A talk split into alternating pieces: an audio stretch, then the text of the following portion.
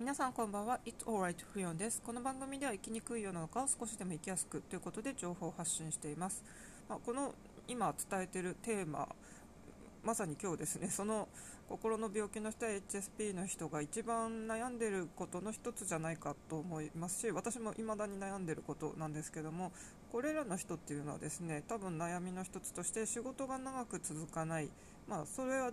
そうなるとですねやはり経済的に安定しないんですよね。なので常にいつも経済的不安を抱えてるけどかといってですねまた転職してみても続かないとか、まあ、そもそもですねいつもそうやって続かないからもう応募する気力も失せてこう引きこもっちゃってるっていう人もいるかもしれないんですけども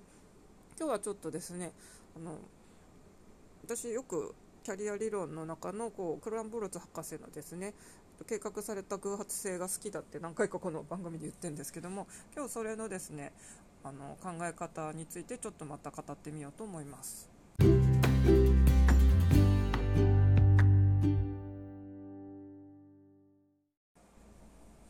とですね、私は今、個人事業主の仕事をこう拡大するというかですねそっちの集客とかに力を入れているというよりですね転職活動をやっています。やっぱり経済的な基盤がないとですね 本当にままならないのでまずはちょっときちんと月収とかですね、まあ、時給になるかもしれませんけどもとりあえずまとまったお金が欲しいので普通にまずは働きつつで今のやってる個人のやつはですね並行してやっていけばいいかなと思ってるのであの転職活動をしているんですけども合間の時間はですね愛も変わらずあの無料で参加できる Zoom セミナーはですねオンラインであのいろいろ参加しています、まあ、参加というか結構講義型なんであのいろいろ聞いているって感じなんですけども副業をしてみようという感じのメインテーマのセミナーの中でちょっとあのファシリテーターの方が言ってたんですけどもブランド8分スタンスっていう言葉をつぶやいてました。ただその説明の中でですね、まあ、計画された偶発性って言ったんであれこれクランボルツ博士のいつもやってる理論じゃんと思って調べてみたらですねその計画された偶発性理論っていうのをブランドあ違うブランド8分スタンスというこう名前がついてたのを知りませんでした私クランボルツ博士のこの考え方好きなんですけども初めて知ったんですが、まあ、あの職業っていうのは本当に偶然あの気に入るものとか続けられるものが見つかるから、まあ、柔軟性を持ってですねいろんなことにチャレンジしてみようっていう話なんですけども私今ですねあのちょっと探してる職種としてですね ICT 支援員関係のものに応募しています。えーと、ICT 支援員っていうのはですね、まあ、あの本当に昨年コロナであの学校休業になってですねオンライン授業とかを学校とかでですね取り入れようとしてもですねなかなかやはりあのそういう ICT がですね広まらないっていうので、まあ、例えば1つ今回はですね割と教育業界の民間の企業がですねそういうあの国の国とかそういう地方自治体の学校とかですね本当に小中学校とかにあの提携してですねそういう ICT 支援員をこう、まあ、派遣して先生のこうヘルプをするみたいな仕事がですね今結構増えてきてて私もですね、まあ、教育をやっている身ですしプラスですね IT の知識とか、まあ、ちょっと仕事では使ってたこともあるんで結構これは自分としてですね自分に向いてる仕事じゃないかと思ったんですよね。で経歴の長いですね塾勤務は私はちょっと夜が遅いっていうのがネックになって今ちょっと塾講師とかマネジメントの方はあんまりちょっと探してないんですよねで学校にそうやって出入りしてですねまあちょっと営業じゃないですけどいろんな学校に行ってそこのその日その日でですねその先生のサポートをするとかですと割とですねちょっと秋っぽい面があって事務作業とかでずっと同じとこにこもってるよりは割と私出かける方が好きなんでですねなんかそっちの方のあの気質とも合うのかなっていうのと、まあ、IT の一応ガジェット好きっていうのからですねいろんな仕事をゲットしたこともあるんで、まあ、その知識も活かせるかなと思ってなんかこれはもしかして新たなまた自分にとってすごい向いてる仕事じゃないかと思ってですね今 ICT 関係のワードでちょっと探しててですねあの1社結構いいとこまで進んでますし1社またですね昨日ちょっと見つけたんであの複数いろいろ募集してたんでちょっと応募したりしてみました。でですねこの ICT 支援員に、まあ、必要な知識っていうのはやっぱり IT 関係の知識が必要なんですけども調べてみたらですねいろんなこう資格があのあるんですね。この IT 関係の。私ガジェットは好きですけどあの情報処理とかですね 昔ちょっとだけ勉強してみようかなと思ったんですけどさすがに難しいなって感じたのと当時はやっぱりうつ病でですねあの頭が本当にクリアじゃなかったんで多分あんまり理解もできてない気もしてですね、まあ、全くそういうのはあまり手をつけてこなかったんですけども今回ですねそういう ICT 支援員向けの資格を調べたらたくさんあってですねあので今ですねその割といいとこまで進んでる仕事もですねテストを受けなきゃいけなくてですね1回目のテストで、まあ、ちょっとですねあの得点足りないところがあるのでまたそこをきちんと頑張りましょうってちょっとエージェント絡みでこの前言われたのでちょっと勉強をもう1回しようと思ってですね。でその必要な知識が出そうなやつをちょっと今日本屋でですねいろいろ本を買ってきてみたんですけどもまああの情報処理とかよりはですねもうちょっとなんとかなりそうかなっていう感じがしています。ICT 支援員の、まあ、取った方がいい資格でそのまま ICT 支援員っていうなんか資格があるんですがちょっとですね今コロナで試験自体が2021年のことは全く載ってないんで、まあ、そっちの資格よりですねちょっと IT パスポートというですね国家資格を発見しました。私ここら辺のあの IT 系の資格はですね正直全然あの取る気もなかったりなんか情報処理とかのそっちのですねあのシスワードとかそそういうののなんかすごい難しいイメージがあってですね全く情報を見てなかったんですけどもあの今回のこの ICT 支援員に、まあ、なってからこの IT パスポートって持ってた方がいいとか載ってたりしてですね。で何しろ国家資格っていうのもすごい私は何かしら国家資格を取ってみたいなと思ってたんでまさにそこのあの望みも叶いますしそもそも仕事でそうやって役立つ。で多分ですね全くこういう分野を経験したことがない人がこれをやると結構ちょっと難しいような気もしますけど何しろ私は一応ですね テクニカル系のあの研修とかも仕事で受けてたこともありますし、まあ、あの本当に趣味でちょっと w i f i のこととかもいろいろやってたりしたので多分ですねあの少しはちょっと取っかかりやすいのでなんか本当にですねこれ国家資格にチャレンジしてみようってちょっと思ったんですよね。でこれも本当にですねなんとなく ICT 支援員っていう仕事があるんだっていうのからいろいろ調べてて、まあ、あの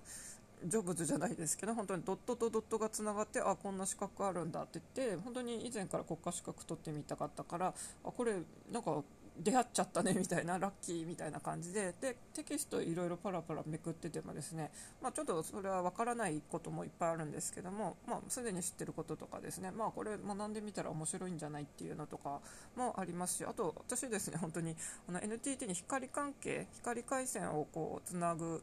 やつのうちの事務をしてたんですけども、まあ、あれもですね全くこうその知識がないでやるのと私はちょっとそこら辺はですね、まあ、知識があったのも加えてあと入社した後にですねこういうのがこうなってこうなって光回線っていうのはこうなるんだみたいに一応あの上司から学んだりしたんでちょっとだけそこら辺は知識もあるんでなんかあの時あの、まあ、派遣事務でその作業自体はですね本当に事務作業というか、まあ、慣れてくると単調作業で私としてはすぐ飽きちゃったんですけどもそれでもそこの経験と知識があるかないかででも全く違うんであなんか本当にドットとドットってこういつかつながって本当に線になるなっていう成仏理論ですしあと本当にクランボルツの博士のこの、えっと、理論ですね。と以前も言ったことありますけどももう一回ちょっと5つ言ってみますと好奇心持続性柔軟性楽観性冒険心を持っていろんな仕事に、まあ、なんかチャンスがあったらチャレンジしてみようとそうやっていろいろやってるうちにですね偶然にも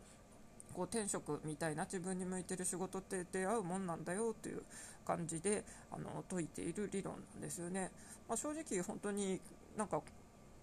いろいろチャレンジしてみてですねあのやってみるしかないのかなっていう気がしますので、まあ、今回もですね私も自分のこうまあ、特技とかを活かせるかなっていう、まあ、どっちかというと柔軟性とか楽観性を持ってですね あのいろいろ調べててで IT パスポートっていう資格とかあと他にもいろいろあったんですけども他の含めてですね私のこの資格勉強してみたいとか取ってみたいっていうそういうの好奇心この IT についてもっと知りたいという好奇心が非常に刺激されてですねちょっと他のこともいろいろ学んでみたいなって言って本当にいろんなもの見てたんですね。音楽とか美術系とかですね、まあ、他の IT 系のちょっと情報とかも見てたりとか、まあ、あと全然関係ない私ですね。空間デザインとかも学んでみたいなとか。あと色彩検定とかその色についても学びたいですし。そもそも一応私の持ってる知識として音楽理論ってあるんでもっと楽天とかですね。ちょっと和音の知識とかつけたいなとか。なんかいろいろ正直ですね本当にあのやりたいことがぱいあってちょっとあのどちらかってたんですけどもとりあえず目の前の今はですねこの ICT 支援員とかそっちの関係の仕事に就けるようにですね IT パスポートちょっとこれをまずはあのチャレンジしてみないみたいなと思いました。まさにですねこれがブランド8分スタンスっていうことですよね。まあ、クランボルツ博士の理論。この理論が生まれたのもですねもともとあのキャリアアンカーっていう江戸川社員博士がですね提唱したその理論がですねちょっとそれだけではだんだんあのいろんな人に当てはまらなくなってきたんで新たにこう今度ですねクランボルツ博士がこういう風に言ったってキャリア理論ってですね割とこう前の人が言ったのをですねうまくあの取り入れつつ自分の理論もっていう結構柔軟性があるとかですねあの人の半分パクるような感じのとか、まあ、前の人の完全否定して今度自分の主張するとかですね、まあ、歴史をと紐解いていくとこのキャリア理論自体も面白かったんですよね、まあ、ただ割とずっと文系科目心とか心理学とかそういうキャリア理論とかも全部文系ですけどたまにはちょっと理系分野のですねこっちのあの IT 系にチャレンジしてみたいなと思っています。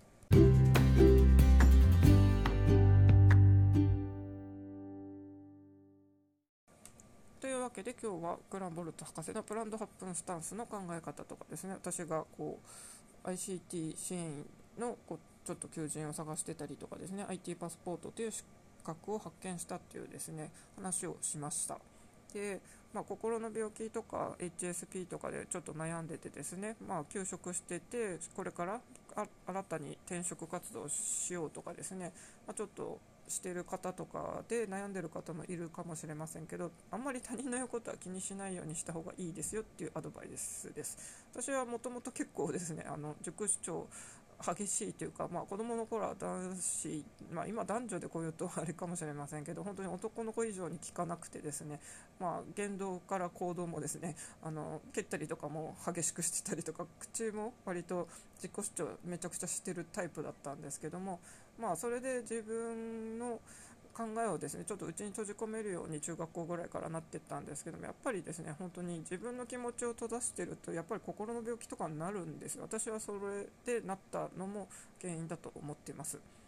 なんで私は心と体の病気大きいのをしたのでもうあの自分のそういう言いたいことはもう言いたいことは言えないポイズンじゃなくて言いたいことは言えるポイズンということで私は割とですねあの嫌なこと言われたりしたら言い返すようにもしてますしそれあの言われて嫌だって結構はっきり言ったりしますけどもあの私がこう例えば転職活動してるけどなかなか決まらなくて経済的に苦しいみたいな状況をはたから友達とかが見たらですねなんか選んでないで何でもやればいいのにとか言ってですね、まあ、エッセンシャルワークと言われる例えばコンビニとかレジのスーパーとか何でもあるじゃんみたいに言ってくる人がはっきり言ってめちゃくちゃ多いんですけどもあのそれ私は合わないから応募しないのであって合わない仕事って無理やりしたら本当にまた心も体も壊すんですよ。で